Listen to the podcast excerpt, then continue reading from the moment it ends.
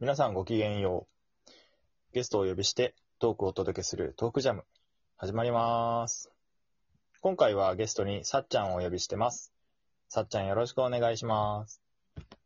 はい、よろしくお願いします。はい。というわけで、今回ですね、えー、話したいテーマがありまして、最近、さっちゃんが一人暮らしをやってみたいっていう話題がね、あったんですけど、まあ、20代にもね、なると、やっぱりこう、まあ、同棲するしないとか、そういった話がね、あると思うんですけど、うん。まあ、そもそも、なんか、塚さんと話したときに、オンライン同棲ってのが上がって、うん、うん。で、なんかオンラインで繋がってて、ずっと繋ぎっぱなしで、なんかそういう同棲の形があるみたいなの聞いたんだけど、うん、うん。それってどうなの？みたいな風に俺思ったわけ。うん、うん、うん。で、そもそも、なんつうんだろう。まあだからその同棲をするしないみたいな話で、まあそれをお互いに感じてることとか考えてることとか、ざっくばらんにはい喋りたいなと思っていますけれども。はい。ちなみに、まあ、さっちゃんは一人暮らしをす検討してる段階だけど、うん。え、同棲って絶対するべきと思う？うーん、そうだね。あ結婚する前に、お互いの生活リズムは知った方がいいから、多分、多分というか、した方が、こう、今後を見据えるため、お互いのためになるんじゃないかなっていう気はするかな。うーん。なんかさ、こういう話が上がるときってさ、結構、うん。その、何パーソナルスペースとか生活空間を共有するから、うん。結構相手のあらが見えてくるみたいな話もある。うんうん。そうだね。でも、まあね、いずれ結婚っていう形、まあ結婚しても別居とか言うんだったらまた話は別になっちゃうけど、まあまあ、プチケースは置いといて。それはまあ別だけど、ね、あの一般的に結婚して同じ家に住むっていう風になってからあらが見えるっていうのとだとね、先に付き合ってる段階で、あらっていうか、まあこの人はこういう部分もあるんだっていうのを知ってから、まあそれでもこの人と一緒にいたいなっていう判断を下せた方が、こう、結婚した後も折り合いがつくような気はするかな、なんとなく。うーん、確かにね。なんかう、んどうせバレるなら、もう最初からバレちゃえ、みたいな。うん。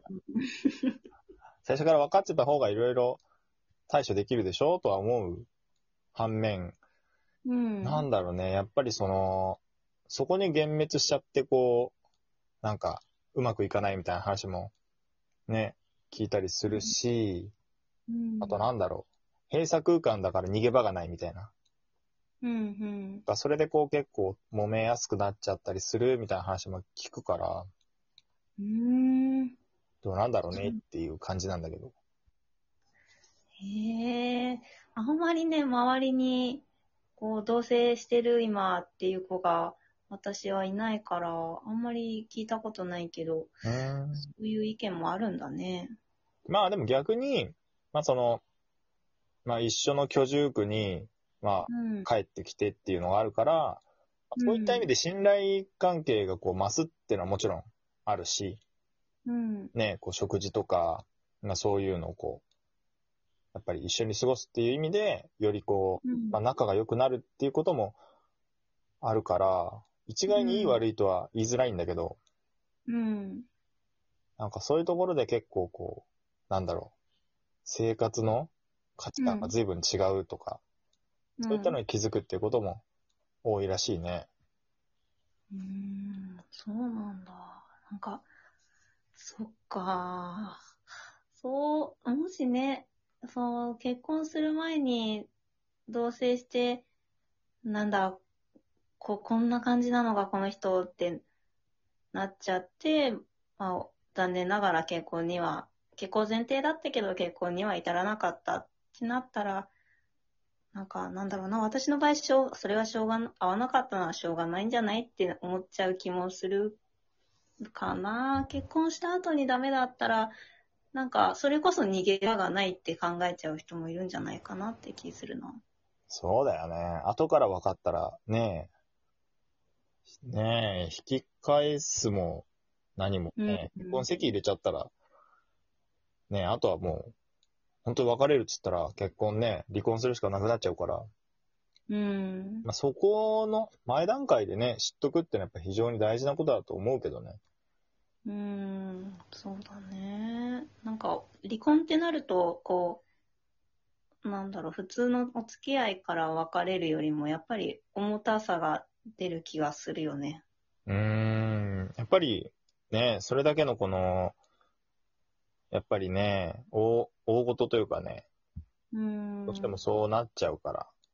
まあ、分かっといた方がいいとは思うんだけどね、俺も。うんそうだね。うん、その方がいいんじゃないかなって私も思っちゃう側ですね。えー、さっちゃんは、例えばよ、その、うん。なんか、生活のさ、こう、ここ、この人、なんでこういうことすんのっていうのを許せる方それとも、やっぱ指摘しちゃう方？うーん。うーん、内容によるなぁ。例えば、ななんかこう、トイレを、こう、うんドア閉めろって言ってんのに閉めないとか、うん。うん。なんかこう、靴とか洗濯物脱ぎっぱなしでそのままとか、なんか牛乳をこう、コップ使わずに直で飲むとか、みたいな。そういう話をなんかね、嫌なんだよっての聞いたことあるんだよ。で、すげえそういうのが嫌になるみたいな。何回も言ってんのに、みたいなとか。うん。まあそういう細かいことの多分積み重ねだと思うんだけど、うんうん。そういうのってさ、イラッとしたらさ、相手にもうズバンと言っちゃう？それとも、なんかこう、自分で一回留めといて、なんかタイミングを見て言うとか、そんな感じ？そうだね。うーん。とり、とりあえずは、なん、なんでこんなことになってるんだろうっていうふうに 一回思って、うん、あんまりにもひどい内容じゃなかったら、とりあえずそのまま置いとくかな。んえ、どこまでがセーフ？それは。どこまでがセーフ？うーん。どこまでがセーフなんだろう、それは。あの、うん、まあ、それこそ自分の許せない範囲でなければ、とか自分に害がなければ。うーん。まあ、あとお金の感覚も違うとかあるよね、人によっては。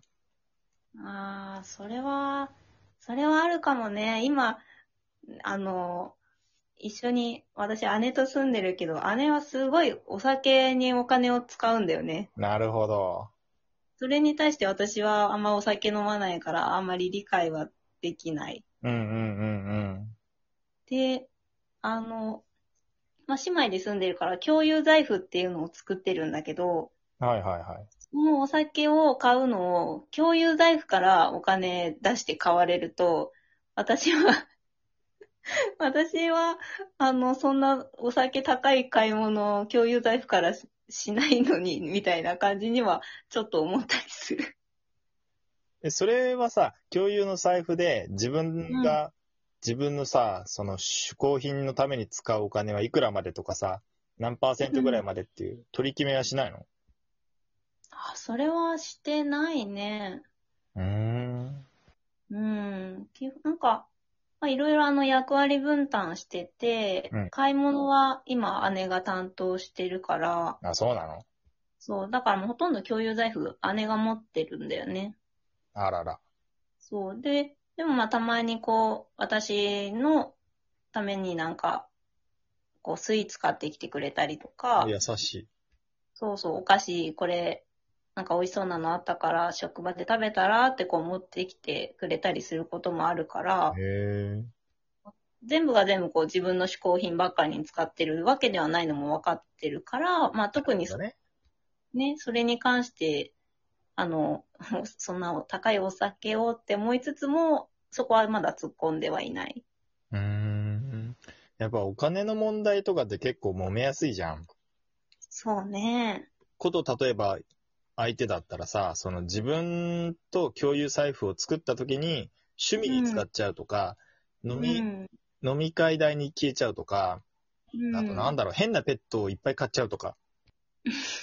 変って言うと失礼だけど、その、自分が理解できない対象に対してお金を使われるとさ、うん。こうやっぱり、あと、なおさら貯金とかしてたらとかさ、事情があるとさ、ああ、そういト。ラブルになったりもするんだろうね。それはあるね、きっと。お金は結構、結構というか一番重要でシビアなところだよね。うん。うん。まあ、服とかバッグとかもそうかもしれないけど、うん。そういう小さい、こう、価値観の違いとか、まあ、そのうん育った環境が違うから、みたいなさ、うんうん。山崎正義のセロリじゃないけど、そういう多分ところがどんどん明るみに出てきて、それをこううん一個一個乗り越えていくしかないっていうことなんだろうね。そうだね。それこそ、まあ、それのすり合わせをするための同棲っていうのもあるのかもね。なるほど。うん。なんて思っちゃったりします。お、なんか、とっても素敵ないいまとめを最後にね、言ってく まあ、そんな感じですかね。相手のことをより知って、こう、うん。なんだろう。より現実に向かってこう、乗り越えていくっていう過程を、う。そういうん過程を経るっていう意味で、うん。まあ、ある意味同性っていうのは適してるのかもわからないね。うん。そうだね。まあ、いろんなね、生活の諸問題あると思いますけど、まあ、順にね、解決してってもらえたらなとは思いますけどね。うんうん。はい、じゃあ今回はこの辺で、また次回もお楽しみに。バイバーイ。